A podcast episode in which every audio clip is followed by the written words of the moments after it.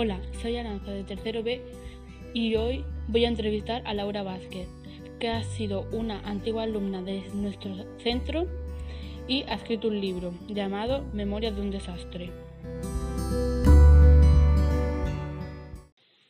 ¿El libro está inspirado en tu vida? No, o sea, tiene algunos rasgos míos, sobre todo en la protagonista, pero no, tiene nada que ver con mi vida. ¿Tienes buenos recuerdos de cuando estudiabas en el instituto? En este instituto, sí, ha habido momentos malos, momentos buenos, como todos los adolescentes creo que han tenido en su etapa educativa, pero por lo general sí ha estado bien. ¿Qué estás estudiando ahora mismo? Estoy estudiando filología hispánica en la Universidad de Málaga. ¿Tenías pensado escribir este libro?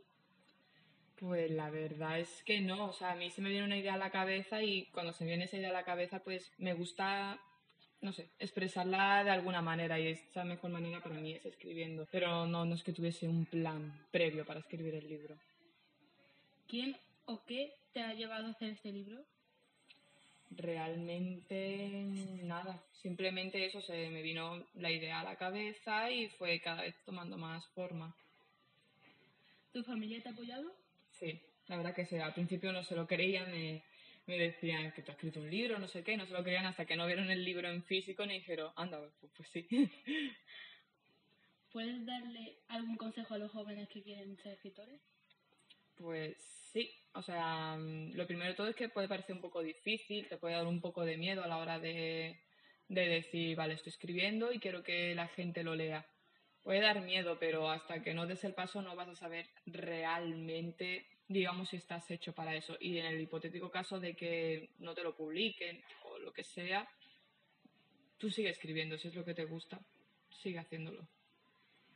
Si has hecho más libros, ¿han sido reconocidos como este? Ahora mismo este es el único libro que tengo publicado. Sí es verdad que tengo más libros escritos, pero este es el único que está así publicado.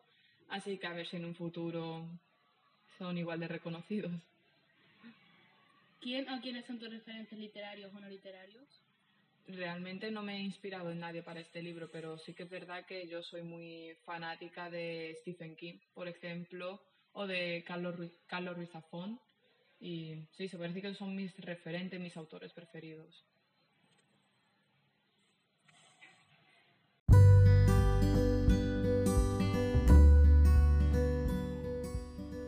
Y aquí acaba nuestra entrevista. Muchas gracias por escuchar.